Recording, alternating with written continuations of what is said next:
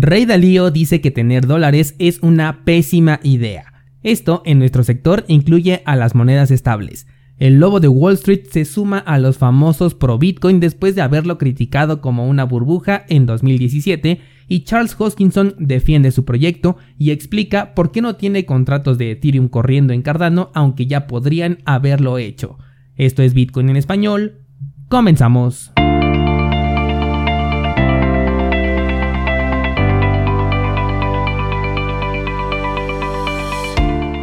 Hola, soy Daniel Vargas y esto es Bitcoin en español, un lugar donde hablamos de la tecnología más revolucionaria desde la invención del Internet. ¿Crees que estoy exagerando? Ponte cómodo y déjame ser tu guía en un camino sin retorno, el camino a la descentralización.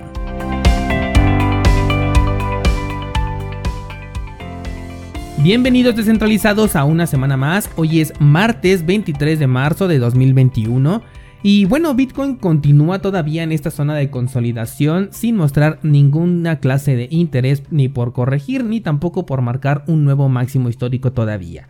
La mala noticia es que todavía nos quedan dos semanas para terminar este mes, por lo que igual y esta consolidación se prolonga todavía por un par de semanas más. Y lo bueno de todo esto es que si estás acumulando ya sea Bitcoin o alguna otra altcoin, las consolidaciones son periodos en donde el mercado espera a los inversionistas para después llevárselos a la luna. Pero ojo porque tenemos un par de divergencias en algunas altcoins. Mientras que el mercado en general no ha tenido muy buenos movimientos, tenemos a IOTA que por fin ha superado el máximo de 2021, ayer se los compartí por Instagram, y se mueve en busca de los 2.5 dólares por criptomoneda. Esta cripto le hemos dado seguimiento desde inicios de año y viene con una muy buena respuesta, aunque de pronto nos hizo esperar mucho con este movimiento, ya que nos dio indicios de que ya iba a superar este nivel alcanzado que estaba más o menos en los 1.58 dólares, pero no fue hasta ayer que finalmente logró superarlo y ahora sí podemos esperar ese movimiento hacia los 2.5 dólares. Ojo aquí, ya sabemos que si Bitcoin eh, tiene alguna corrección importante, esto puede afectar a todo el mercado cripto y cualquier análisis técnico queda invalidado ante el liderazgo de Bitcoin.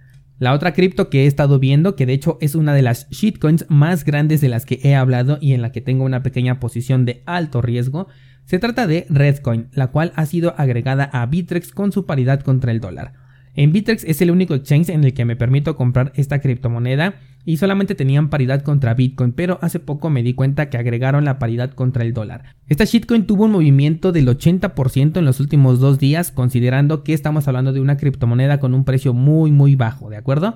Lo importante de esto es ver si es que llega a superar también el máximo que ya marcó en este año, porque esto le podría dar un muy buen impulso y considerando que se trata de una shitcoin, estas cuando suben de precio suelen hacerlo de manera repentina, así que si estás participando en esta cripto, sugiero que tengas listas tus alarmas porque el movimiento puede ser bastante rápido. A mí me gusta más ver la paridad contra Bitcoin porque finalmente es lo que me interesa a mí acumular satoshis, pero si llega por lo menos a los 3 centavos de dólar, creo que sí tomaría ganancias y finalmente las terminaría convirtiendo en Bitcoin, ya que como dije se trata de una inversión de alto riesgo y por ningún motivo voy a dejar pasar un 4000% de ganancia en una inversión que es de alto riesgo. Y bueno, pues hoy hay mucha información que cubrir, así que lo más probable es que no me alcance el tiempo para hablarte de todas estas noticias, por lo que te sugiero pasar a mi Instagram en donde voy a colocar las notas que no alcance a poner en el episodio de hoy, ¿vale? Para que estés bien actualizado. Comencemos hablando de Rey Dalío, otro de los inversionistas más importantes del momento, el cual ha sostenido que nos acercamos a un colapso financiero. Este sería mucho peor que en el año 2008, toma esto en cuenta. En esta ocasión habló de que mantener tu dinero ya sea en dólares o en deuda, o sea, en los bonos del tesoro, es una pésima idea. Dalío asegura que la apreciación del dinero en efectivo será negativa, mientras que la de los bonos no va a satisfacer las necesidades del inversionista. Esto último me parece muy interesante lo de los bonos porque la última corrección que tuvo, que tuvo Bitcoin y en donde los mercados tradicionales comenzaron a tener una pequeña alza se le atribuyó a que los bonos del tesoro habían agregado un ligero e insignificante porcentaje en términos de 10 años, por lo que yo desde ese momento me quedé pensando como que esto no representa realmente una ganancia, una oportunidad o algo bueno, aunque se supone que tener ahí tu dinero es seguro, pero tenerlo 10 años ahí con una ganancia prácticamente microscópica ni siquiera es rentable para las grandes empresas. Y aquí Rey Dalío, bueno, pues está confirmando este pensamiento que yo tenía. Dalío considera que se debe de tener en efectivo únicamente aquel dinero que se piense disponer en el corto plazo, es decir, aquel dinero que te vas a gastar ya sea para comida, alimento, vestido, lo que sea, y tener un portafolio bien diversificado que no incluya dólares ni deuda. Él sugiere que los rendimientos de los mercados asiáticos además van a ser superiores por si quieres considerarlos. Ojo aquí de nuevo descentralizado porque Dalío sugiere no tener posiciones en dólares. Eso para nosotros los descentralizados también incluye a las monedas estables, pues ese término inadecuado de congelar tu dinero en monedas estables no es más que una ilusión, puesto que no existe la estabilidad a menos que sea obligada. Me refiero a que las monedas estables están forzadas, obligadas a tener el valor de un dólar en todo momento, y esto solamente se consigue de manera centralizada y también que por más que sientas que estás congelando el valor de tu dinero, este siempre se devaluará en relación al Bitcoin en el largo plazo y corre un peligro mucho más grande permaneciendo en stablecoin que si lo haces en Bitcoin. El otro personaje famoso que habló bien sobre Bitcoin y de hecho que cambió su postura porque antes lo criticaba es Jordan Belfort. Seguro que ubicas este nombre ya que se trata del famoso lobo de Wall Street, el de la película de Leonardo DiCaprio, que por cierto también te la recomiendo bastante. Bueno, pues este señor en 2017 aseguró que Bitcoin se desplomaría y su valor se iría a cero. Hoy en día, aunque su postura ha cambiado, sostiene que el comentario que hizo en aquel entonces todavía está bien fundamentado, pues Bitcoin en ese entonces era fácil de comprar, pero difícil de vender. Si eres de aquellos que vivieron el impulso de 2017, me gustaría que me comentaras en los comentarios, valga la redundancia, si en tu país era difícil de vender Bitcoin, ya que desde que yo entré a este sector, que justamente fue en 2017, siempre he podido vender a precio de mercado de manera inmediata, al menos aquí en México. Bueno, pues ahora este señor, el lobo de Wall Street, dice que Bitcoin es algo que llegó para quedarse, que el precio de la criptomoneda no va a tener ningún problema en llegar a los 100 mil dólares. Esto te puede dar un poco de tranquilidad en el hecho de saber si estás del lado correcto de la ecuación del dinero. Y aquí ya no son solamente los fanáticos los que hablan bien de Bitcoin, como por ejemplo John McAfee en el 2017, sino que ya tenemos de nuestro lado a personalidades realmente importantes que sí conocen el juego del dinero. Pasemos ahora con un personaje que ya es de casa, o sea, del sector de las criptomonedas, y en esta ocasión me refiero a Charles Hoskinson, o más bien a lo que dijo él frente a las fuertes críticas que se le hicieron a su proyecto Cardano. Como sabes, Cardano ya tiene un alto nivel de descentralización que a pesar de ser solamente del 88% ya supera al que tiene Ethereum, que como te comenté la semana pasada solamente dos mineros controlan el 45% de la red. También ya cuenta con la creación de tokens, que pueden ser tokens no fungibles. Por ahora se hacen nada más de manera programable, pero pronto van a contar con un entorno visual para su creación y por el momento todavía no cuenta con contratos inteligentes. De hecho, esta es la más grande crítica que se le hace a este proyecto. Aunque sí, ya puedes comenzar a desarrollar si eres un programador, ya puedes hacer pruebas en estos contratos, pero todavía no están disponibles para el usuario final. Por este motivo, en muchas ocasiones se le suele criticar a Cardano como una cadena fantasma.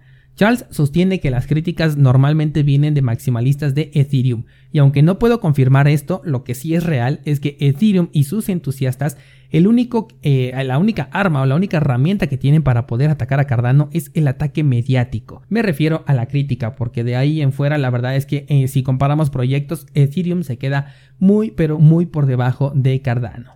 Charles también dijo que los ataques son infundados, que se está comparando a un proyecto ya desarrollado con uno que apenas está en desarrollo. Y para explicar mejor su punto, hace la comparación de un bar nocturno que apenas estás construyendo y todavía no abre sus puertas al público, pero que ya está siendo criticado porque no tiene gente consumiendo dentro del lugar. También hizo énfasis en algo que sí quiero que pongas mucha atención y es que los desarrollos DeFi, tokens y aplicaciones descentralizadas no están en Ethereum por Vitalik Buterin ni tampoco por Ethereum. Están ahí porque es el lugar en donde está la gente y no tienen ninguna clase de exclusividad ni tampoco de fidelidad hacia el proyecto. Por lo que cuando exista una opción más rápida y que la gente esté ahí, los proyectos sin duda alguna van a migrar. Eso mismo incluso le podría suceder a Cardano en el futuro si es que existe una opción mejor a esta. De hecho ya lo vimos con la Binance Smart Chain, que a pesar de ser un paso hacia atrás por ser un entorno centralizado, la gente está ahí y los proyectos están migrando a donde la gente esté y esto es completamente cierto, racional y además lo puedes comparar en multitud de servicios, puede ser en servicios de cine, de telefonía, de tecnología, de celulares, de computadoras, de lo que quieras. Los desarrollos, los creadores siempre tienen que ir a donde está la gente. ¿Por qué crees que ahorita en TikTok ya ves a muchos emprendedores, ya encuentras a todos los youtubers, ya también también los encuentras ahí en TikTok porque saben que ahí es donde está la gente y nosotros como creadores de contenido tenemos que movernos a donde está la gente. También algo que me gustó mucho es que dejó muy claro que ser el primero no es garantía de nada y puso una analogía que me parece maravillosa. Charles dice, ser el primero no te coloca en una mejor posición. ¿No me crees? Haz algo por mí. Saca tu BlackBerry, ve a Yahoo, utiliza el navegador de Netscape y busca tu perfil de MySpace. Dime cómo te está funcionando eso. Así de rápido pueden cambiar las cosas y en la tierra de las criptomonedas esto se mueve muy rápido. Me parece una analogía maravillosa porque es cierto, todos los servicios o marcas que acaba de mencionar fueron pioneros en su sector y hoy en día están en la bancarrota y prácticamente ya nadie los usa e incluso muchos ya ni siquiera llegaron a conocerlos.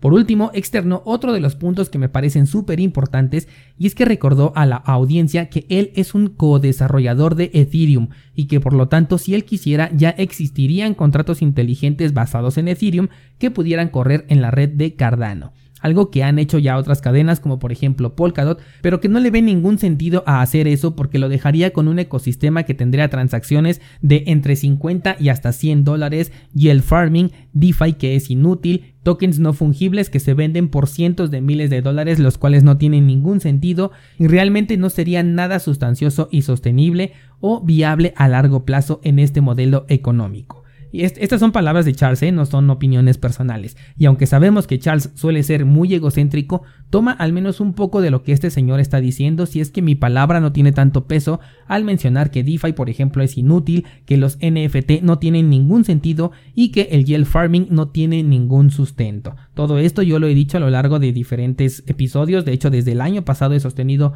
todas estas posturas y bueno, no soy la única persona que lo considera. Como le dije a un descentralizado hace poco, Ethereum puede ser el primer proyecto del entorno cripto en tener contratos inteligentes, pero no existe un solo problema que haya sido resuelto gracias a Ethereum desde su existencia.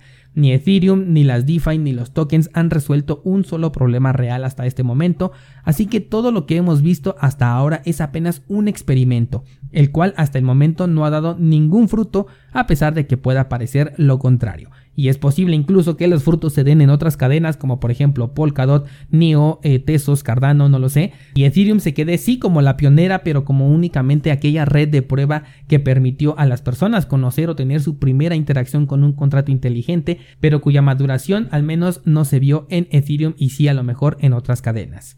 Por cierto, con respecto a esto de los tokens no fungibles, quiero darte una fórmula para saber si son útiles o no, porque me han estado preguntando mucho sobre estos tokens.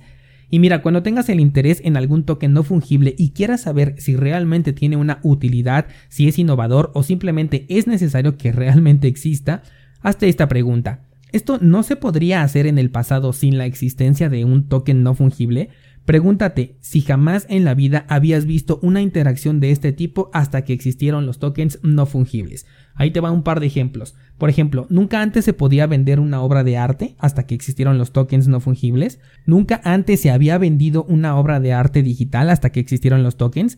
Nunca antes habías tenido muñequitos coleccionables diferentes que podrías vender de manera física o digital dentro de una comunidad. O por último dime, ¿tu equipo de fútbol favorito nunca ha sacado puntos exclusivos que podías cambiar por mercancía o por descuentos? Porque estos casos que he mencionado son los más sonados en este momento dentro del mundo de los tokens no fungibles y todos ellos existen desde hace décadas de manera 100% funcional sin la necesidad de tener un token ligado. Te invito a continuar con las noticias del día de hoy en Instagram descentralizado ya que tengo mucha más información que compartir contigo pero el tiempo no alcanza, así que te dejo el enlace en las notas del programa y mañana seguimos platicando.